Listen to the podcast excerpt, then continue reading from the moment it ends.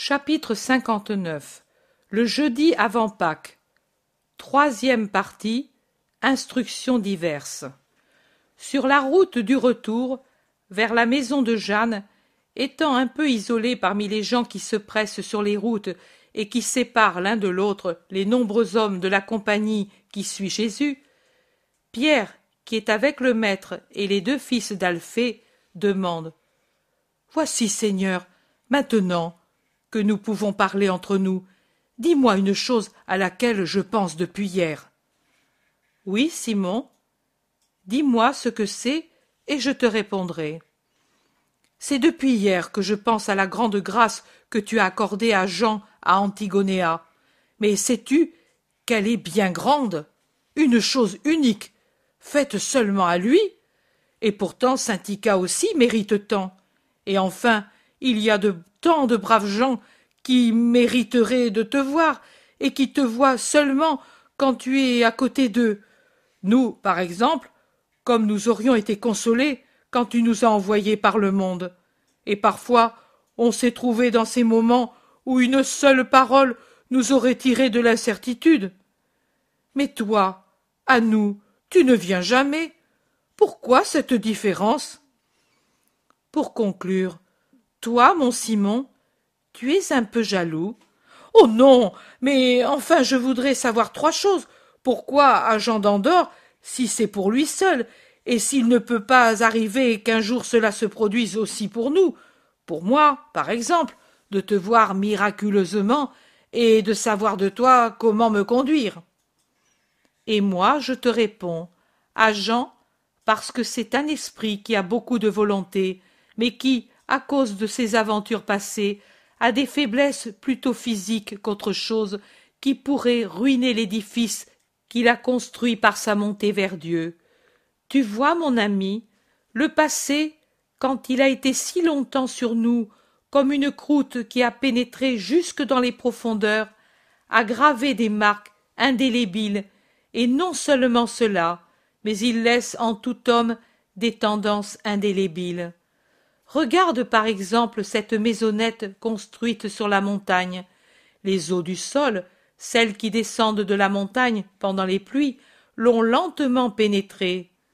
Maintenant, il y a un chaud soleil. Cela va durer des mois, mais les moisissures qui ont pénétré la chaux resteront toujours comme des taches de lèpre. La maison a été abandonnée parce qu'on l'a déclarée lépreuse. En d'autres temps plus sévères, la maison aurait été totalement démolie, selon la loi. Pourquoi est arrivé ce désastre à cette pauvre maison? Parce que ses propriétaires n'ont pas prévu de creuser des petits fossés tout autour pour empêcher les eaux de stagner à la base, pour dévier loin du côté adossé à la montagne les eaux qui en descendent. Maintenant, la maison non seulement est en mauvais état, mais elle est minée par l'humidité. Si quelqu'un de bien décidait pensait à ses travaux et la remettait ensuite en état, en décapant les murs et en remplaçant les briques pourries par des neuves, elle pourrait encore servir. Cependant, elle présenterait toujours des faiblesses telles que, dans un tremblement de terre, elle serait la première à s'écrouler. Jean a été pénétré pendant des années par les poisons du mal du monde. Il a pourvu par sa volonté à en dégager son âme redevenue vivante. Mais dans la base cachée, dans la partie inférieure, il est resté des faiblesses. L'esprit est fort, mais sa chair est faible, et la chair déchaîne aussi des tempêtes quand ses excitations se joignent aux éléments du monde capable de secouer le moi. Jean. Quel tourbillonnement des souvenirs du passé a causé ce qui est arrivé. Moi, je viens en aide à sa résistance, à sa purification, à sa victoire sur cette résurgence du passé. J'apporte comme je puis du réconfort à sa trop grande souffrance, parce que lui le mérite, parce qu'il est juste d'aider une volonté sainte contre laquelle se lance à l'assaut toute la perversité du monde. Es-tu convaincu? Oui, maître, c'est à lui seulement que tu te manifestes. Jésus sourit en regardant Pierre, qui le regarde par en dessous et qui semble un enfant qui observe le visage de son père. Jésus répond Pas à lui seul, à d'autres aussi qui sont au loin pour construire leur sainteté au milieu des difficultés et dans la solitude. Qui est-ce? Il n'est pas nécessaire de le savoir.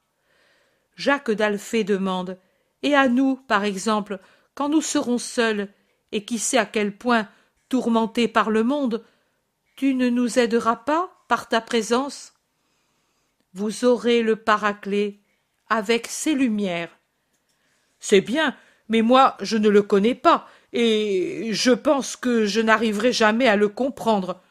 Toi, au contraire, je dirai Oh. Voici le maître, et je te demanderai que faire avec la certitude que c'est toi, dit Pierre, et il termine. Le paraclet, trop élevé pour le pauvre pécheur, qui sait comme sa parole est difficile à saisir, et comme il est léger, un souffle qui passe, qui le remarque Moi, j'ai besoin que l'on me secoue, que l'on crie, pour que ma caboche s'éveille et puisse comprendre. Mais toi, si tu m'apparais, je te vois. Et alors Promets-moi, et même promets-nous que tu nous apparaîtras même à nous. Mais ainsi, hein, en chair et en sang, pour que l'on te voie bien et que l'on t'entende bien. Et si je viens pour vous faire des reproches N'importe. Mais au moins, est-ce vrai, vous deux Nous saurons ce qu'il faut faire? Les deux fils d'Alphée sont du même avis. Eh bien, je vous le promets, bien que, croyez-le, le paraclet saura se faire comprendre de vos âmes, mais je viendrai vous dire Jacques, fais ceci ou cela. Simon Pierre, ce n'est pas bien que tu fasses cette autre chose. Jude, fortifie-toi pour être prêt à ceci ou à cette autre chose. Oh. Très bien. Maintenant je suis plus tranquille. Et viens souvent, sais-tu, car je serai comme un pauvre enfant perdu et qui ne fait que pleurer et faire des choses qui ne sont pas bonnes. Et Pierre pleurerait presque dès maintenant. Jude Thaddée demande Ne pourrais-tu pas le faire pour tous dès maintenant? Je veux dire, pour ceux qui doutent, pour les coupables, pour les renégats. Peut-être un miracle. Non, frère, le miracle fait beaucoup de bien, le miracle de cette espèce spécialement, quand il est donné au temps et au lieu voulu à des personnes qui ne sont pas malicieusement coupables. Donné à des personnes malicieusement coupables, il augmente leur culpabilité, car il augmente leur orgueil. Le don de Dieu, ils le prennent pour une faiblesse de Dieu qui les supplie, eux les orgueilleux, de lui permettre de les aimer. Le don de Dieu, ils le prennent pour le fruit de leur grand mérite. Ils se disent Dieu s'humilie avec moi parce que je suis saint. C'est la ruine complète alors, la ruine d'un Marc de Josias par exemple, et d'autres avec lui. Malheur, malheur à qui prend ce chemin satanique. Le don de Dieu se change en lui en poison de Satan. C'est l'épreuve la plus grande et la plus assurée du degré d'élévation et de volonté sainte dans un homme que d'être gratifié de dons extraordinaires. Très souvent, l'homme en est enivré humainement, et de spirituel, il devient toute humanité. Et puis, il descend et devient satanicité. Et alors, pourquoi Dieu les accorde-t-il? Il vaudrait mieux qu'il ne les accorde pas. Simon de Jonas, pour t'apprendre à marcher, ta mère t'a-t-elle toujours tenu dans les langes et sur ses bras? Non, elle me mettait par terre et me laissait les jambes libres. Mais tu es tombé?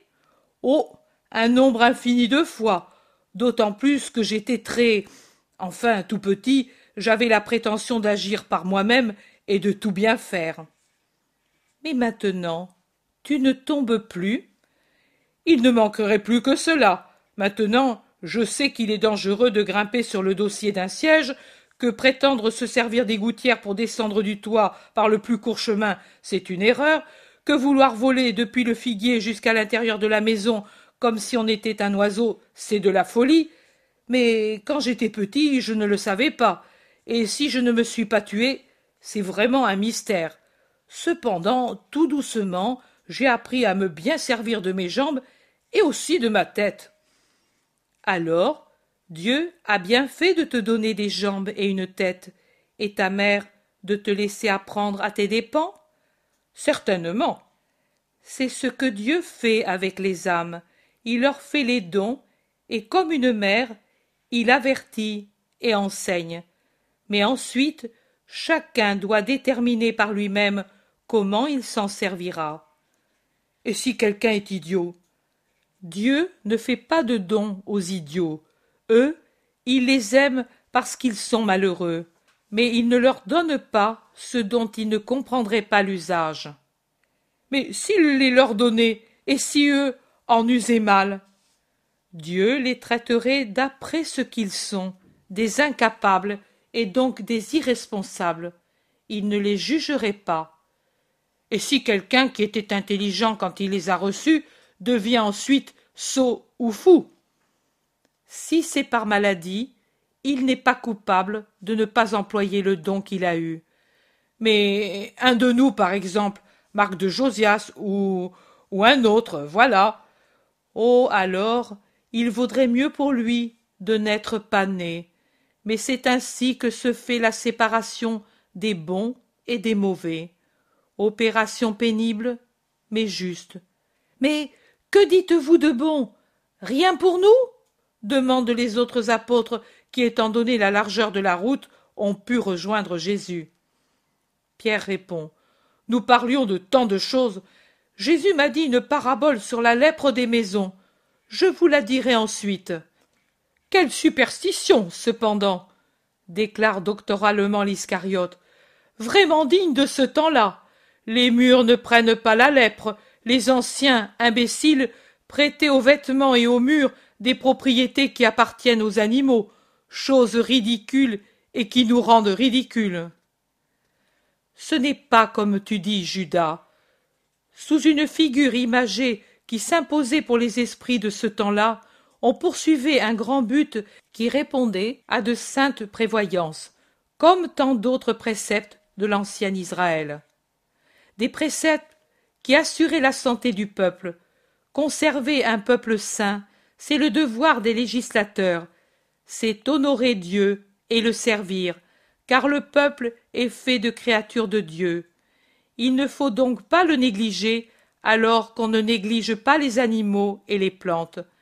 Les maisons dites lépreuses n'ont pas, il est vrai, la maladie charnelle de la lèpre, mais elles ont des défauts de construction et de situation qui les rendent malsaines et qui se manifestent par les taches qu'on appelle lèpre des murs.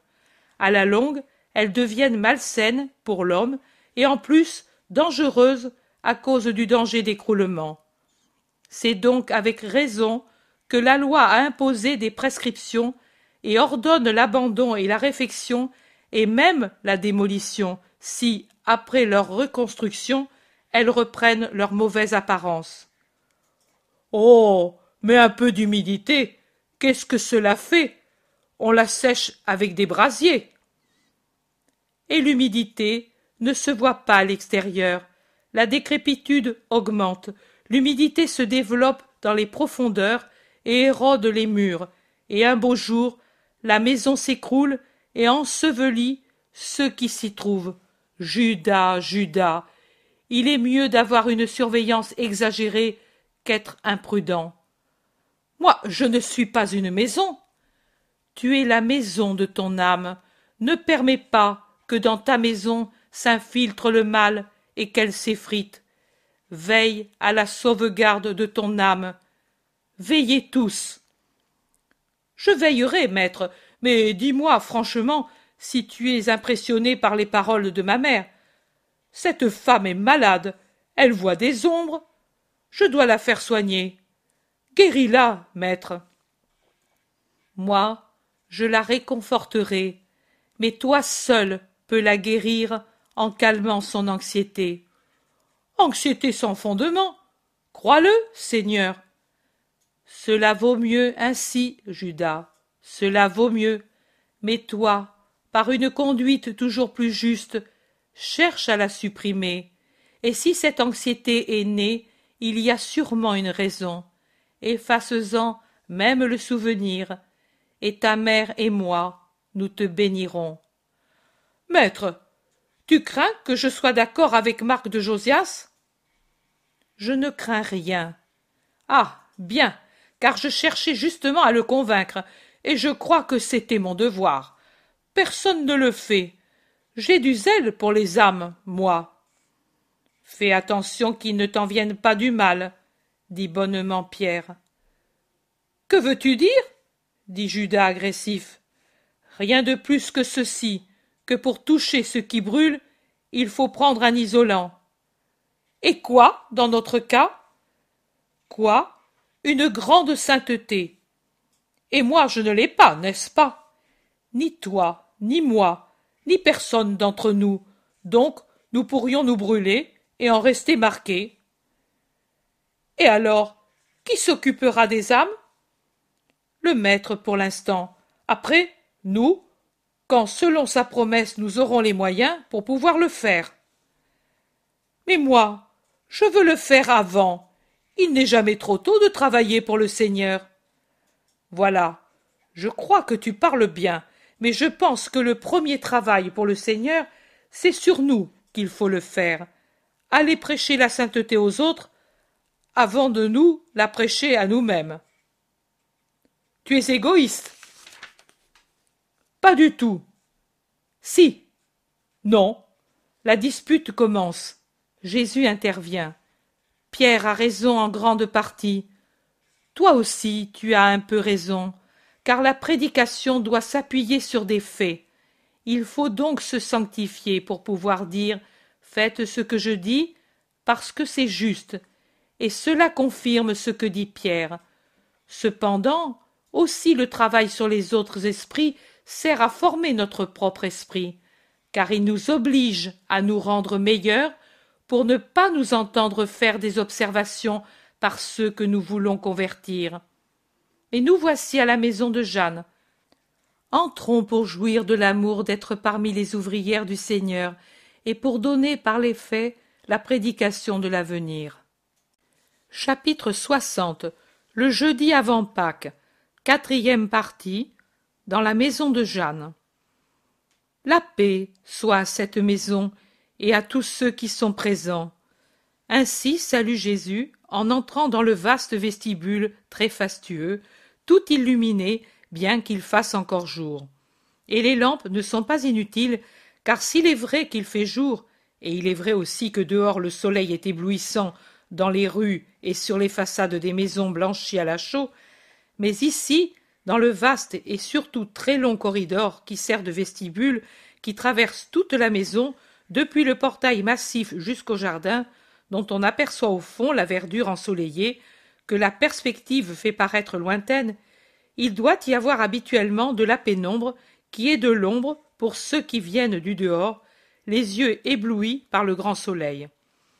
Aussi, Chouza a pourvu à ce que les larges poils de cuivre repoussés, fixés en grand nombre et à des intervalles réguliers sur les deux murs, soient toutes éclairées, et de même aussi le lampadaire central, un large bassin d'albâtre rose, avec encastré dans la transparence carnée de l'albâtre des jaspes et autres écailles précieuses et multicolores qui, à cause de la lumière allumée à l'intérieur, resplendissent comme autant d'étoiles qui projettent des arcs-en-ciel sur les murs peints en bleu foncé, sur les visages, sur le dallage de marbre cipolin. Il semble que de petites étoiles se posent sur les murs, sur les visages, sur le sol, étoiles multicolores, menues et mouvantes, car le lampadaire se balance légèrement à cause du courant d'air qui traverse le vestibule et qui déplace continuellement les facettes des écailles précieuses. La paix à cette maison, répète Jésus en entrant, alors que sans arrêt il bénit les serviteurs courbés jusqu'à terre, les hôtes étonnés d'être rassemblés là, tout près du rabbi, dans un palais princier. Les hôtes, la pensée de Jésus se dessine clairement. Le festin d'amour qu'il a voulu dans la maison de la bonne disciple est la mise en action d'une page de l'Évangile. Il y a des mendiants, des estropiés, des aveugles, des orphelins, des vieillards, des jeunes veuves avec leurs petits attachés à leurs vêtements ou suçant le lait peu abondant de la mère mal nourrie. La richesse de Jeanne a déjà pourvu à remplacer les vêtements déchirés par des vêtements modestes, mais propres et neufs. Les chevelures peignées dans un souci prévoyant de propreté, les vêtements propres des malheureux que les serviteurs alignent et aident à gagner leur place, leur donnent certainement un aspect moins misérable que celui qu'ils avaient quand Jeanne les envoya chercher dans les ruelles, au carrefour, sur les chemins qui conduisent à Jérusalem, là où leur misère honteuse se cachait, ou bien s'exposait pour avoir l'aumône. Mais à côté de cela restent bien visibles les privations sur les visages, les infirmités des membres et les malheurs, les solitudes dans les regards. Jésus passe et bénit. Chaque malheureux reçoit sa bénédiction, et si la main droite se lève pour bénir, la gauche s'abaisse pour caresser les têtes tremblantes et chenues des vieillards ou les têtes innocentes des petits. Il parcourt ainsi le vestibule en allant et venant pour bénir tout le monde, même ceux qui entrent alors que lui bénit déjà, et, encore en lambeaux, se cachent craintifs et timides dans un coin, jusqu'à ce que les serviteurs les amènent gentiment ailleurs pour être, comme ceux qui les ont précédés, lavés et habillés de vêtements propres. Une jeune veuve passe avec sa nichée d'enfants. Quelle misère. Le plus jeune est tout à fait nu, serré dans le voile déchiré de sa mère. Les plus grands avec juste ce qu'il faut pour sauvegarder la décence. Seul l'aîné, un garçon efflanqué, a ce que l'on peut appeler un habit, mais en revanche, il n'a pas de chaussures. Jésus observe et appelle la femme pour lui dire D'où viens-tu? De la plaine de Saron, Seigneur. Lévi est devenu majeur. J'ai dû l'accompagner au temple, moi, puisqu'il n'a plus de père. Et la femme pleure sans bruit, du pleur muet de qui a trop pleuré. Quand ton homme est-il mort? Il y a eu un an, au mois de Shébat. J'étais enceinte depuis deux lunes et elle réprime ses sanglots pour ne pas gêner en se penchant sur son petit. Le bébé a donc huit mois Oui, Seigneur. Que faisait ton mari? La femme murmure si doucement que Jésus ne comprend pas. Il se penche pour entendre en disant Répète sans crainte. Il était forgeron dans une maréchalerie, mais il a été très malade, car il avait des blessures qui s'était envenimé. Et elle termine en disant tout bas C'était un soldat de Rome. Mais toi, tu es d'Israël Oui, Seigneur, ne me chasse pas pour impureté, comme l'ont fait mes frères quand je suis allé implorer leur pitié après la mort de Cornélius. N'aie pas pareille peur. Que fais-tu maintenant comme travail? La servante, quand on veut de moi, la glaneuse, la laveuse de draps, la broyeuse de chanvre, de tout, pour leur donner à manger. Lévi maintenant va faire le paysan, si on veut de lui, car c'est un bâtard de race. Confie-toi dans le Seigneur. Si je n'avais pas eu confiance, je me serais tué avec eux, Seigneur. Va, femme, nous nous reverrons. Et il la congédie. Jeanne, pendant ce temps, est accourue et elle est restée à genoux en attendant que le maître la voie. Lui se retourne, en fait, et il la voit. Paix à toi, Jeanne, tu m'as parfaitement obéi. T'obéir, c'est ma joie, mais je n'ai pas été la seule à te procurer la cour, comme tu le voulais. Chouza m'a aidé de toute manière, et aussi Marthe et Marie, et Élise avec elle. Les uns en envoyant leurs serviteurs prendre ce qu'il fallait, et pour aider les miens à rassembler les autres, d'autres en aidant les serviteurs et les servantes des bains à laver les bien-aimés, comme tu les appelles. Maintenant, avec ta permission, je vais donner à tout le monde un peu de nourriture pour qu'il n'ait pas trop faim en attendant le repas. Fais-le, oui. Où sont les femmes disciples? Sur la terrasse supérieure, où je fais préparer les tables. Ai-je pensé juste? Oui, Jeanne. Là-haut, on sera tranquille, aussi bien eux que nous. Oui, c'est ce que j'ai pensé. D'ailleurs, dans aucune autre salle je n'aurais pu faire les préparatifs pour tant de monde, et je ne voulais pas faire de séparation pour ne pas occasionner des jalousies et des souffrances.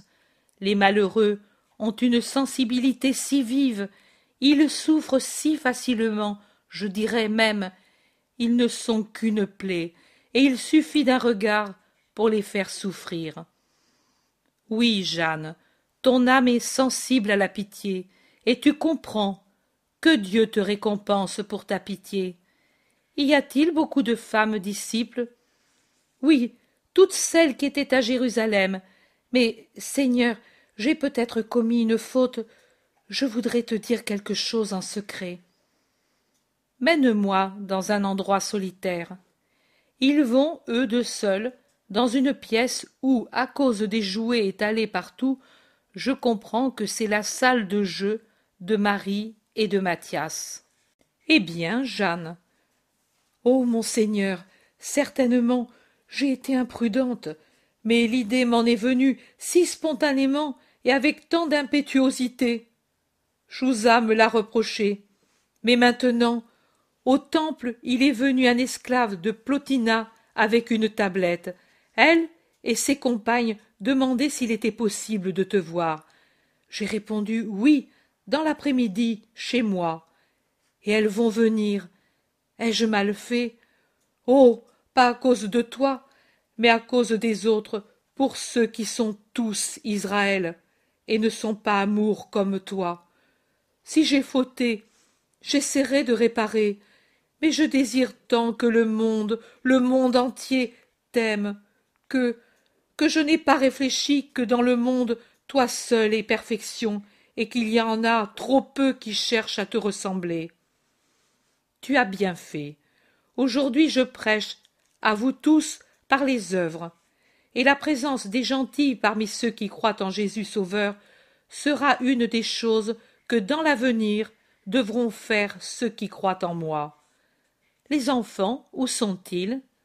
Un peu partout seigneur dit en souriant Jeanne rassurée, et elle dit pour finir La fête les exalte, et ils courent çà et là, comme des oiseaux heureux. Jésus la quitte, revient dans le vestibule, fait un signe aux hommes qui étaient avec lui, et se dirige vers le jardin pour monter sur la vaste terrasse. Une joyeuse activité remplit la maison de la cave au toit. C'est un va-et-vient incessant, avec des vivres et du mobilier, avec des paquets de vêtements, des sièges. On accompagne les hôtes en répondant aux questions toujours joyeusement et affectueusement. Jonatas, solennel dans sa fonction d'intendant, dirige, surveille, conseille inlassablement. La vieille Esther, heureuse de voir l'entrain et le bonheur de Jeanne, rit au milieu d'un cercle de pauvres enfants auxquels elle distribue des foisses tout en racontant des histoires merveilleuses. Jésus s'arrête un moment pour écouter la conclusion magnifique de l'une d'elles, où on dit que, à la bonne aube de mai, qui jamais ne se révoltait contre le Seigneur pour les souffrances qui étaient survenues dans sa maison, Dieu accorda beaucoup de faveurs qui permirent à aube de mai d'apporter sauvegarde et bien même à ses frères. Les anges emplissaient la petite huche finissez le travail sur le métier pour aider la bonne fillette en disant C'est notre sœur, parce qu'elle aime le Seigneur et son prochain. Il faut que nous l'aidions. Dieu te bénisse, Esther. Je m'arrêterai presque moi aussi pour écouter tes paraboles. Me veux-tu? dit Jésus en souriant. Oh, mon Seigneur, c'est moi qui dois t'écouter. Mais pour les tout petits, je fais encore l'affaire, moi, pauvre vieille sotte. Ton âme juste est utile aux adultes aussi. Continue, continue, Esther. Et il lui sourit en s'éloignant. Dans le vaste jardin, les hôtes sont maintenant dispersés et consomment un casse-croûte en regardant autour d'eux et en se regardant l'un l'autre stupéfaits. Ils parlent et échangent des commentaires sur ce bonheur inespéré. Mais, en voyant Jésus passer, ils se lèvent, quand ils peuvent le faire, et se courbent pour adorer. Mangez, mangez, en toute liberté, et bénissez le Seigneur, dit Jésus en passant pour aller vers les pièces des jardiniers où commence l'escalier extérieur qui mène à la vaste terrasse. Oh. Mon Rabouni. crie Marie-Madeleine, qui sort en courant d'une pièce, les bras chargés de langes et de chemisettes pour les petits. Et sa voix veloutée d'orgue d'or remplit le chemin, ombragé par des festons de roses. Marie, Dieu soit avec toi. Où vas-tu avec tant d'empressement? Oh. J'ai dix enfants à vêtir, je les ai lavés, et maintenant je les habille. Après cela, je te les amènerai, frais comme des fleurs. Je m'enfuis, maître, car, tu les entends, on dirait dix agneaux qui bêlent. Et elle s'en va en courant et en riant, splendide et sereine, dans son vêtement simple et seigneurial de lin blanc, serré à la taille par une fine ceinture d'argent, les cheveux serrés d'un simple nœud sur la nuque, retenus par un ruban blanc noué au front. Comme elle est différente de celle qui était sur le mont des Béatitudes, s'exclame Simon le Zélote. Au premier palier de l'escalier, il rencontre la fille de Jaïr et Analia, qui descendent si vite qu'elles semblent voler. Maître. Seigneur. s'écrie-t-elle. Dieu soit avec vous. Où allez-vous? Prendre des nappes. C'est la servante de Jeanne qui nous envoie. Tu parles, maître? Certainement. Oh. Alors cours, Myriam. Faisons vite. dit Analia. Vous avez tout le temps de faire votre travail. J'attends d'autres personnes. Mais depuis quand, ma fille, t'appelles-tu Myriam? Dit-il en regardant la fille de Jaïr. Depuis aujourd'hui, depuis maintenant, c'est ta mère qui m'a donné ce nom, parce que, n'est-ce pas, Analia, aujourd'hui, c'est un grand jour pour quatre vierges. Oh oui. Allons-nous le dire au Seigneur, ou en laissons-nous le soin à Marie? À Marie, à Marie. Va, va, Seigneur, la mère te parlera. Et elles s'en vont en courant dans la prime fleur de la jeunesse, humaines dans leur belle forme, angéliques dans leur regard radieux. Ils sont au troisième palier quand ils rencontrent Élise de Bethsure qui descend gravement avec la femme de Philippe. Ah. Seigneur. Aux uns tu prends, aux autres tu donnes, mais que tu en sois également béni. crie cette dernière. De quoi parles tu, femme? Tu vas le savoir. Quelle peine et quelle gloire, Seigneur. Tu me mutiles et tu me couronnes. Philippe, qui est près de Jésus, dit. Que dis tu? De quoi parles tu? Tu es mon épouse, et ce qui t'arrive me touche. Oh. Tu vas le savoir, Philippe. Va, va avec le maître. Entre temps, Jésus demande à Élise si elle est bien guérie. La femme à laquelle la grande douleur d'autrefois a donné une majesté de reine souffrante dit Oui, mon Seigneur, mais ce n'est pas une douleur que de souffrir avec la paix dans le cœur. Et maintenant, j'ai la paix dans le cœur. Et tu vas avoir bientôt davantage. Quoi, Seigneur? Va et reviens, et tu le sauras. Voilà Jésus.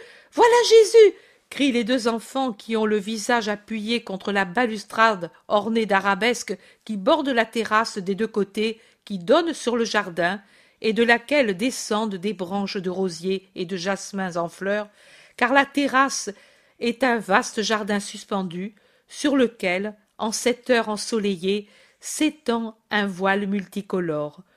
Toutes les personnes occupées aux préparatifs sur la terrasse se retournent aux cris de Marie et de Mathias, et, laissant ce qu'elles faisaient, elles vont à la rencontre de Jésus, aux genoux duquel sont déjà accrochés les deux enfants. Jésus salue les nombreuses femmes qui se pressent. Parmi les disciples proprement dites, ou les femmes, les filles, les sœurs des apôtres et des disciples, sont mêlées d'autres moins connues, moins intimes, telles que l'épouse du cousin Simon, les mères des âniers de Nazareth, la mère d'Abel de Bethléem de Galilée, Anne de Jude, la maison près du lac de Méron, Marie de Simon, mère de Judas de Kériote, Noémie d'Éphèse, Sarah et Marcel de Béthanie. Sarah est la femme que Jésus guérit sur le mont des Béatitudes et envoya à Lazare avec le vieil Ismaël. Elle semble être maintenant servante de Marie de Lazare, puis la mère de Jaïa, la mère de Philippe d'Arbella, Dorca, la jeune mère de Césarée de Philippe, et sa belle-mère, la mère d'Analia, Marie de Bosra, la lépreuse miraculée venue avec son mari à Jérusalem, et d'autres, d'autres que je connais de vue, mais dont je ne puis dire exactement les noms. Jésus pénètre sur la vaste terrasse rectangulaire qui donne d'un côté sur le ciste et il va se mettre près de la pièce sur laquelle débouche l'escalier intérieur et qui ressemble à un cube de faible hauteur situé à l'angle nord de la terrasse. Jérusalem se montre tout entière et avec elle ses alentours immédiats. Une vue étonnante. Toutes les disciples, toutes les femmes même, quittent le travail des tables pour se serrer autour de lui. Les serviteurs continuent leur travail. Marie est près de son fils. Dans la grande lumière dorée qui filtre à travers le grand voile étendu sur la terrasse et qui devient couleur émeraude, là où pour arriver à la vue, elle doit, pour passer, filtrer à travers un massif de jasmins et de rosiers, disposés pour faire une tonnelle. Marie paraît encore plus jeune et plus agile, une sœur des plus jeunes disciples, à peine plus âgée, et belle, belle comme la plus splendide des roses épanouies dans le jardin suspendu, dans les vasques disposés tout autour, qui contiennent des rosiers, des jasmins, des muguets, des lys et autres plantes charmantes. Mère, mon épouse a parlé d'une certaine façon. Qu'est-ce qui est arrivé pour qu'elle puisse se dire à la fois mutilée et couronnée? demande Philippe, qui brûle de le savoir.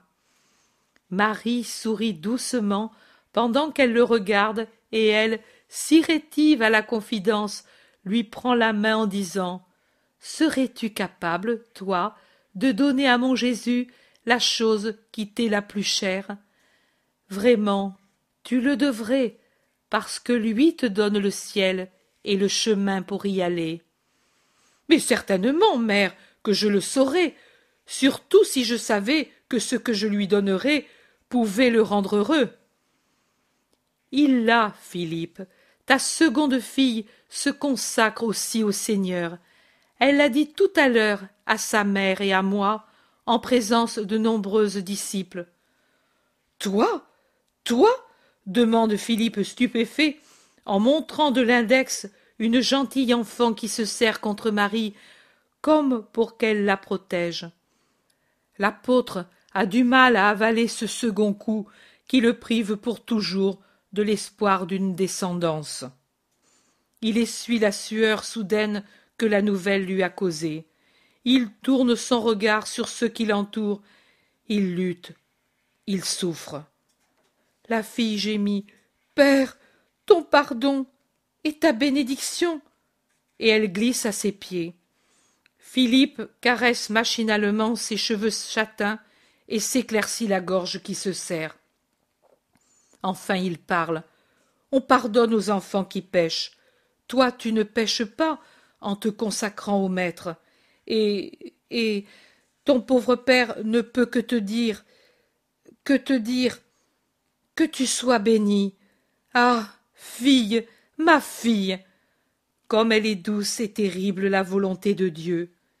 Et il se penche, la relève, l'embrasse, lui dépose un baiser sur le front, sur les cheveux, en pleurant, et puis la tenant encore dans ses bras, il va vers Jésus et lui dit Moi, je l'ai engendré, mais toi, tu es son Dieu, ton droit est plus grand que le mien. Merci, merci, Seigneur, de la de la joie que il ne peut poursuivre. Il tombe à genoux aux pieds de Jésus et se baisse pour baiser ses pieds en gémissant. Jamais plus, jamais plus de petits enfants. Mon rêve, le sourire de ma vieillesse. Pardonne-moi ces pleurs, mon Seigneur. Je suis un pauvre homme. Lève-toi, mon ami, et sois heureux de donner les prémices aux parterres angéliques. Viens, viens ici, entre ma mère et moi. Apprenons d'elle comment la chose est arrivée, parce que, je te l'assure, je n'y suis pour rien. Marie explique. Moi aussi, je sais peu de choses. Nous parlions entre nous, femmes, et comme il arrive souvent, on m'interrogeait sur mon vœu de virginité. On me demandait encore comment seraient les futures vierges, quelle fonction, quelle gloire je prévoyais pour elles. Je répondais comme je sais, et pour l'avenir je prévoyais une vie de prière, de consolation pour les souffrances que le monde donnera à mon Jésus. Je disais, ce seront les vierges qui soutiendront les apôtres, qui laveront le monde souillé en le revêtant et en le parfumant de leur pureté. Elles seront les anges qui chanteront les louanges pour couvrir les blasphèmes. Et Jésus en sera heureux, et il donnera des grâces au monde, et il donnera ses miséricordes grâce à ses agnelles disséminés parmi les loups. Et je disais autre chose encore. Ce fut alors que la fille de Jaïr me dit Donne-moi un nom, ô mère, pour mon avenir de vierge, car je ne puis permettre qu'un homme jouisse de ce corps qui a été ranimé par Jésus. C'est à lui seul qu'appartient mon corps, jusqu'à ce qu'il soit la chair du tombeau et mon âme au ciel. Et Analia dit Moi aussi, j'ai pensé le faire, et aujourd'hui je suis plus légère que l'hirondelle, car j'ai rompu tout lien. Et ce fut alors que ta fille, ô Philippe, dit Moi aussi, je serai comme vous, vierge pour l'éternité. La mère, voici qu'elle vient, la fit réfléchir qu'on ne peut prendre ainsi une telle décision. Mais elle ne changea pas d'avis, et à ceux qui lui demandaient s'il y avait longtemps qu'elle y pensait, elle disait non, et à ceux qui lui demandaient comment cela lui était venu, elle disait Je ne sais, c'est comme une flèche de lumière qui m'a traversé le cœur, et j'ai compris de quel amour j'aime Jésus. L'épouse de Philippe demande à son mari Tu as entendu? Oui, femme, la chair gémit, et elle devrait chanter parce que cela c'est notre glorification. Elle, notre lourde chair, a engendré deux anges. Ne pleure pas, femme, tu l'as dit précédemment, il t'a couronné. La reine ne pleure pas quand elle reçoit le diadème. Mais Philippe pleure encore, et plusieurs pleurent, tant hommes que femmes, maintenant que tous sont rassemblés là-haut. Marie de Simon fond en larmes dans un coin. Marie de Magdala pleure dans un autre, en tiraillant machinalement le lin de son vêtement, arrachant machinalement des fils à la bordure qui l'orne. Anastasica pleure en essayant de cacher de la main son visage en larmes. Pourquoi pleurez-vous? demande Jésus. Personne ne répond. Le Seigneur appelle Anastasica et il l'interroge de nouveau. Et elle répond Parce que, Seigneur, pour une joie nauséabonde éprouvée une seule nuit, j'ai perdu d'être une de tes vierges. tout état est bon lorsqu'on y sert le Seigneur. Dans la future Église, il faudra des vierges et des femmes mariées, toutes utiles au triomphe du royaume de Dieu dans le monde et au travail des frères prêtres. Élise de Bethsure, viens là, console cette femme qui n'est guère qu'une enfant. Et de sa main, il met Anastasica dans les bras d'Élise. Il les observe pendant qu'Élise la caresse et que l'autre s'abandonne dans ses bras maternels, et puis il demande Élise, connais-tu son histoire Oui, Seigneur, et elle me fait tant de peine, pauvre colombe sans nid. Élise, aimes-tu cette sœur L'aimer Tellement, mais pas comme une sœur. Elle pourrait être ma fille, et maintenant que je la tiens dans mes bras, il me semble redevenir la mère heureuse du temps passé. À qui vas-tu confier cette douce gazelle? À toi, Élise. À moi? La femme desserre le cercle de ses bras pour regarder le Seigneur, incrédule. À toi. Tu ne la veux pas? Ô Seigneur Seigneur Seigneur Élise, à genoux, rampe vers Jésus, et elle ne sait pas, elle ne sait pas comment, ce que dire, ce que faire pour exprimer sa joie. Lève-toi, et sois pour elle saintement mère, et qu'elle soit pour toi saintement fille, et avancez toutes les deux sur le chemin du Seigneur. Marie de Lazare, pourquoi pleures-tu, toi si gaie il y a un instant Où sont les dix fleurs que tu voulais m'amener? Ils dorment rassasiés dans la propreté, maître, et moi je pleure, parce que jamais plus je n'aurai la pureté des vierges, et mon âme toujours pleurera, jamais satisfaite, parce que, parce que j'ai péché. Mon pardon et tes larmes te rendent plus pure qu'elle. Viens ici, ne pleure plus. Laisse les pleurs à ceux qui doivent avoir honte de quelque chose. Allons, va prendre tes fleurs. Allez, vous aussi, épouses et vierges, allez dire aux hôtes de Dieu de monter. Il faut les congédier avant la fermeture des portes, car beaucoup d'entre eux sont disséminés à travers la campagne. Ils s'en vont obéissants. Il ne reste sur la terrasse que Jésus, à sa place, qui caresse Marie et Mathias. Élise et Anastasica qui, un peu plus loin, se tiennent par la main en se regardant dans les yeux avec un sourire qui éclaire une larme de joie. Marie de Simon, sur laquelle se penche avec pitié Marie très sainte, et Jeanne, qui sur le seuil de la porte regarde incertaine un peu dedans, un peu dehors, vers Jésus.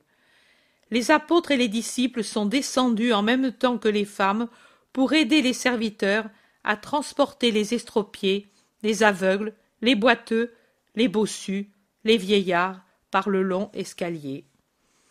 Jésus relève sa tête qui était penchée sur les deux enfants, et il voit Marie penchée sur la mère de Judas. Il se lève et va vers elle. Il pose sa main sur la tête grisonnante de Marie de Simon. Pourquoi pleures-tu, femme? Ô Seigneur, Seigneur, j'ai enfanté un démon. Aucune mère en Israël ne m'égalera pour la douleur. Marie, une autre mère, et pour le même motif que toi, m'a dit et dit ces paroles. Pauvre mère. Ô mon Seigneur, il y en a donc un autre qui, comme mon Judas, est perfide et criminel à ton égard. Oh. Ce n'est pas possible. Lui qui te possède s'est livré à des pratiques immondes. Lui qui respire ton haleine est luxurieux et voleur. Peut-être il deviendra homicide. Lui. Oh. Sa pensée mensonge. Sa vie est une fièvre. Fais le mourir, Seigneur, par pitié, fais-le mourir. Marie, ton cœur te le montre pire qu'il ne l'est. La peur t'affole, mais calme-toi et raisonne. Quelle preuve as-tu de son inconduite? À ton égard, rien, mais c'est une avalanche qui descend. Je l'ai surpris, et il n'a pas pu cacher les preuves qui. Le voilà. Par pitié, tais-toi. Il me regarde. Il soupçonne. C'est ma douleur. Aucune mère n'est plus malheureuse que moi en Israël. Marie très sainte murmure. Moi, parce qu'à ma douleur je joins celle de toutes les mères malheureuses, parce que ma douleur m'est donnée par la haine, non d'un seul, mais de tout un monde. Jésus, appelé par Jeanne, va la trouver. Pendant ce temps, Judas va vers sa mère que Marie réconforte encore, et il l'apostrophe. As-tu pu dire tous tes délires Me calomnier? Es-tu heureuse maintenant? Judas est-ce ainsi que tu parles à ta mère? demande sévèrement Marie. C'est la première fois que je la vois ainsi. Oui, parce que je suis là de sa persécution. Oh mon fils, ce n'est pas une persécution, c'est de l'amour. Tu dis que je suis malade, mais c'est toi qui l'es. Tu dis que je te calomnie et que j'écoute tes ennemis. Mais c'est toi qui te fais tort, mais tu suis et fréquentes des êtres néfastes qui t'entraîneront c'est que tu es un faible, mon fils, et eux s'en sont aperçus. Crois en ta mère, écoute Ananias qui est âgé et sage. Judas, Judas, aie pitié de toi, de moi, Judas. Où vas-tu, Judas Judas, qui presque en courant traverse la terrasse, se retourne et crie Où je suis utile et vénéré! Et il descend précipitamment l'escalier, alors que la malheureuse mère se penchant sur le parapet, lui crie N'y va pas! N'y va pas! Ils veulent ta ruine! Fils! Fils! Mon fils! Judas est arrivé en bas, et les arbres le cachent à la vue de sa mère. Il réapparaît un instant dans un espace vide avant d'entrer dans le vestibule. Il est parti. L'orgueil le dévore, gémit sa mère. Prions pour lui, Marie. Prions nous deux ensemble, dit la Vierge en tenant par la main la triste mère du futur déicide. Pendant ce temps, les hôtes commencent à monter, et Jésus parle avec Jeanne. Bon, qu'elles viennent donc. C'est bien qu'elles aient pris des vêtements hébraïques pour ne pas heurter les préventions de plusieurs. Je les attends ici. Va les appeler. Et adossé à l'huisserie, il observe l'afflux des convives que les apôtres, les disciples hommes et femmes, guident affectueusement selon un ordre fixé d'avance. Au milieu se trouve la table basse des enfants, puis de part et d'autre toutes les autres disposées parallèlement. Mais alors que les aveugles, les boiteux, les bossus, les estropiés, les vieillards, les veuves, les mendiants prennent place avec leurs douloureuses histoires imprimées sur leurs visages, voilà que gentils comme des paniers de fleurs, on apporte des paniers transformés en berceaux, et jusqu'à de petits coffres dans lesquels, étendus sur des coussins, dorment repus de jeunes bébés pris à leur mère mendiante.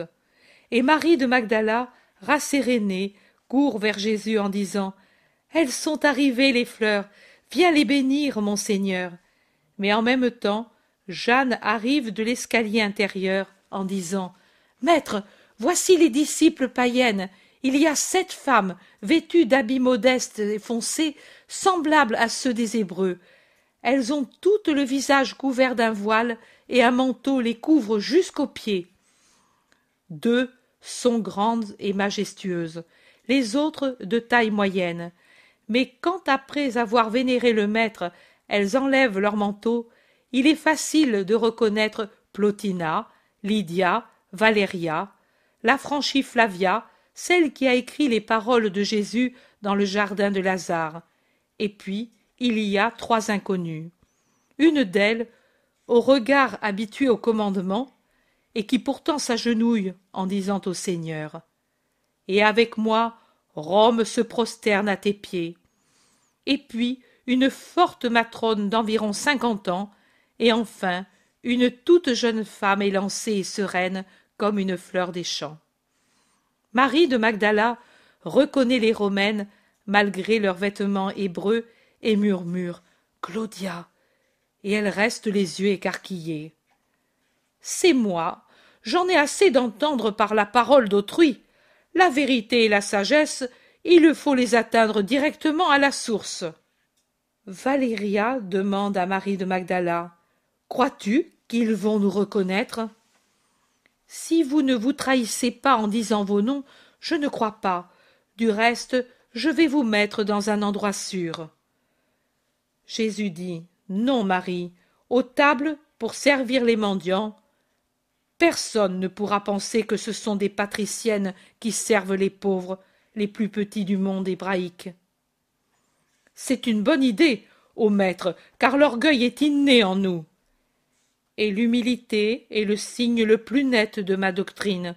Qui veut me suivre doit aimer la vérité, la pureté et l'humilité, avoir de la charité pour tous et de l'héroïsme pour défier l'opinion des hommes et les pressions des tyrans. Allons. Pardon, ô rabbi, cette fillette est une esclave, fille d'esclave. Je l'ai rachetée parce qu'elle est d'origine israélite, et Plotina la garde avec elle. Mais je te l'offre, pensant bien faire. Son nom est Égla. Elle t'appartient. Marie, accueille-la, puis nous penserons. Merci, femme. Jésus va sur la terrasse pour bénir les enfants. Les dames éveillent une grande curiosité, mais ainsi habillées et coiffées à l'hébraïque, en vêtements presque pauvres, elles n'éveillent pas de soupçons. Jésus va au milieu de la terrasse, près de la table des enfants, et il prie, offrant pour tous la nourriture au Seigneur. Il bénit et donne l'ordre de commencer le repas. Apôtres, disciples hommes et femmes, dames, sont serviteurs des pauvres. Jésus donne l'exemple en retroussant les larges manches de son vêtement rouge et en s'occupant de ses enfants, aidés par Myriam, de Jaïr et par Jean.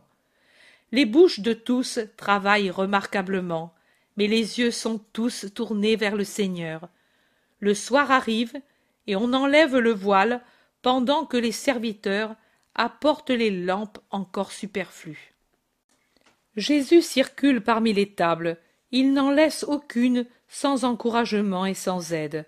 Il frôle ainsi plusieurs fois les royales Colodia et Plotina qui partagent humblement le pain et portent le vin aux lèvres des aveugles, des paralytiques, des manchots.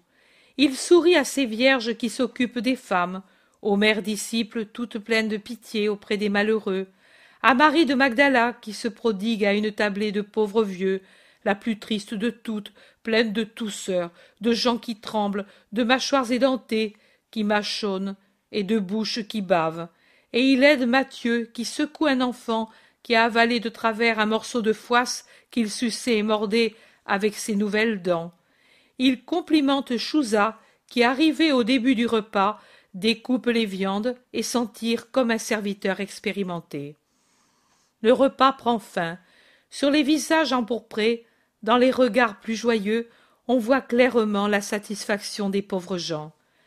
Jésus se penche sur un vieil homme secoué par un tremblement, et il lui dit À quoi penses-tu, père, toi qui souris?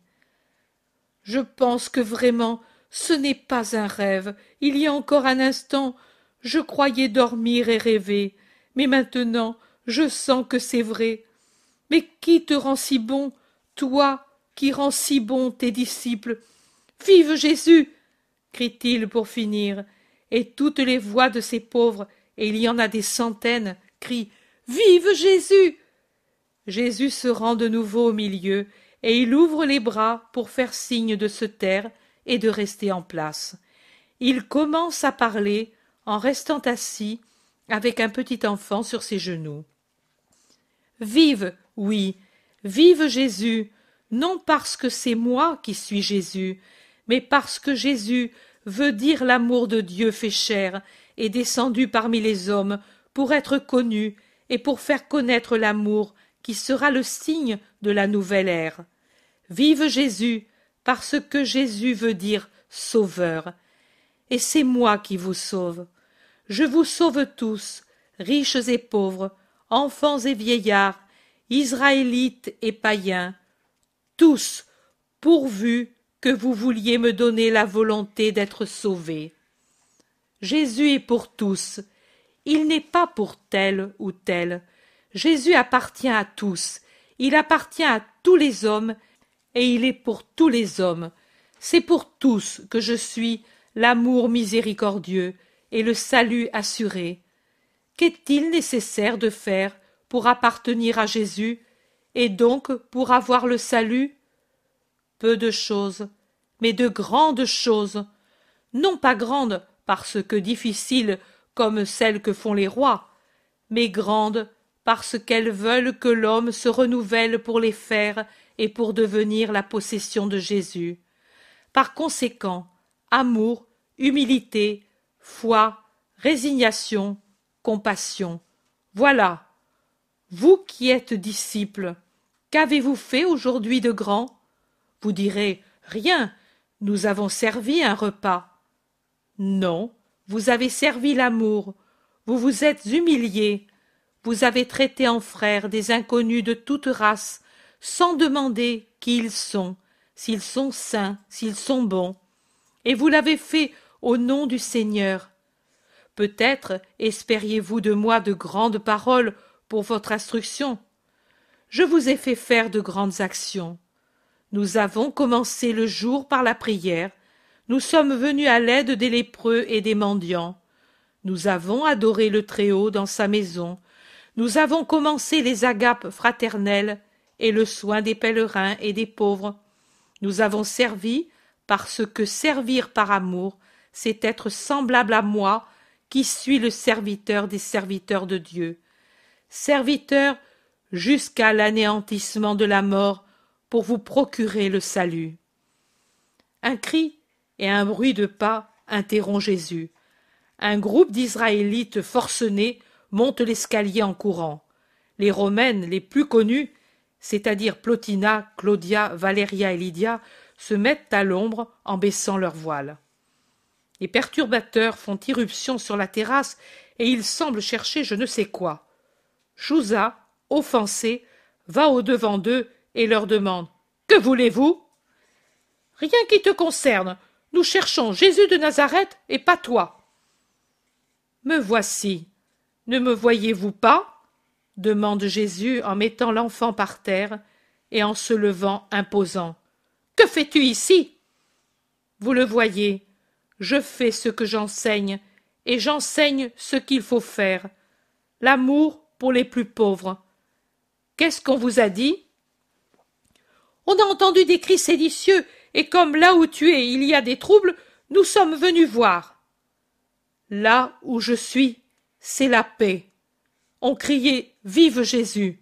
Justement, on a pensé aussi bien au temple qu'au palais d'Hérode, qu'ici on conjurait contre.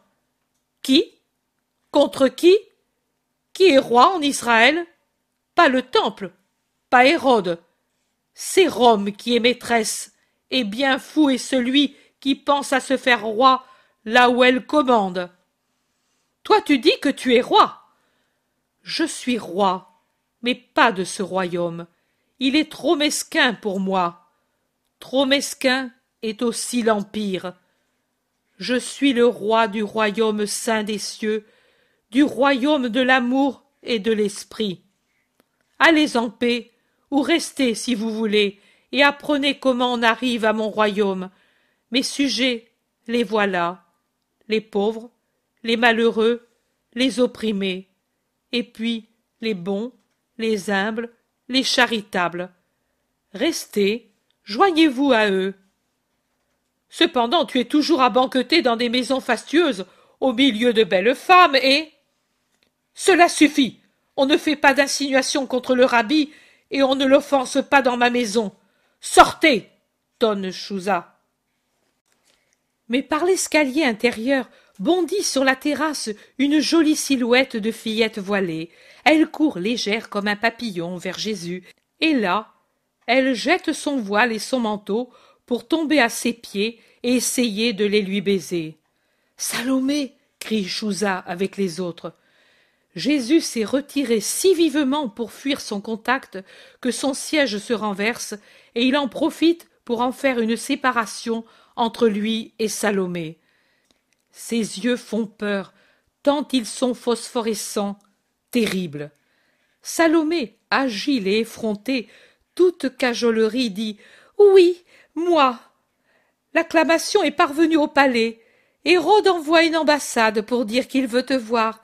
Mais moi, je l'ai prévenu. Viens avec moi, Seigneur. Je t'aime tant et je te désire tant.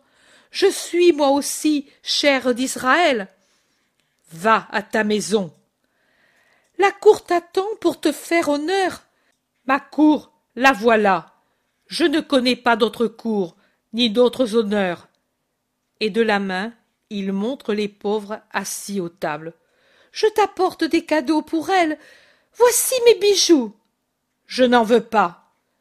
Pourquoi les refuses-tu? Parce qu'ils sont impurs et donnés dans une intention impure. Va-t'en. Salomé se relève interdite. Elle regarde à la dérobée le terrible, le très pur, qui la foudroie avec le bras tendu et son regard de feu. Elle regarde furtivement tout le monde et elle voit moquerie ou nausée sur les visages. Les pharisiens sont pétrifiés et ils observent la scène puissante.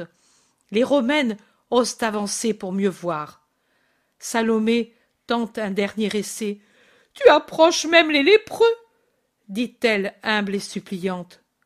Ce sont des malades. Toi, tu es une impudique. Va-t'en. Le dernier va-t'en est tellement puissant que Salomé ramasse voile et manteau et, penchée, rampante, se dirige vers l'escalier. Attention, Seigneur, elle est puissante, elle pourrait te nuire, murmure Chouza à voix basse. Mais Jésus répond d'une voix très forte pour que tous puissent entendre celle qu'il chasse pour commencer.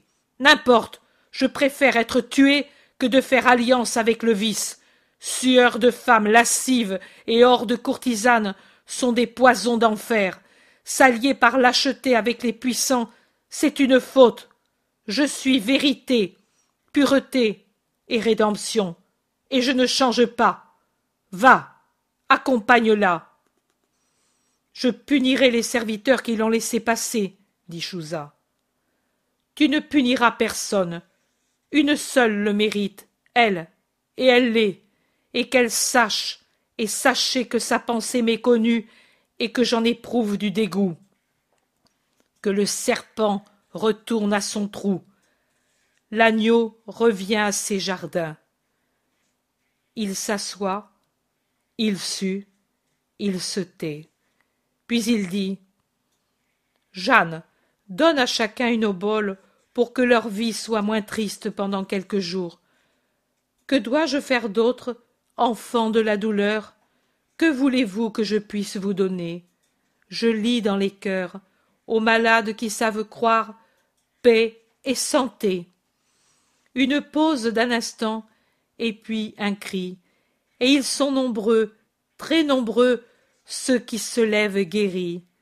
Les Juifs, venus pour surprendre Jésus, s'en vont abasourdis et négligés dans le délire général à cause des miracles et de la pureté de Jésus.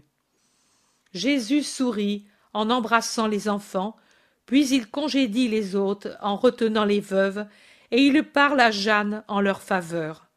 Jeanne en prend note et les invite pour le lendemain. Puis elles aussi s'en vont. Les vieillards partent les derniers. Il reste les apôtres, les disciples et les romaines. Jésus dit Ainsi doit être l'union dans l'avenir. Il n'y a pas de paroles, ce sont les actes qui parlent aux esprits et aux âmes par leur évidence. La paix soit avec vous. Il se dirige vers l'escalier intérieur et il disparaît, suivi de Jeanne et puis des autres. Au bas de l'escalier, il rencontre Judas. Maître, ne va pas au Gethsémani. Il y a là des ennemis qui te cherchent. Et toi, mère, que dis-tu maintenant, toi qui m'accuses? Si je n'y étais pas allé, je n'aurais pas appris le piège tendu au maître. Dans une autre maison. Allons dans une autre maison.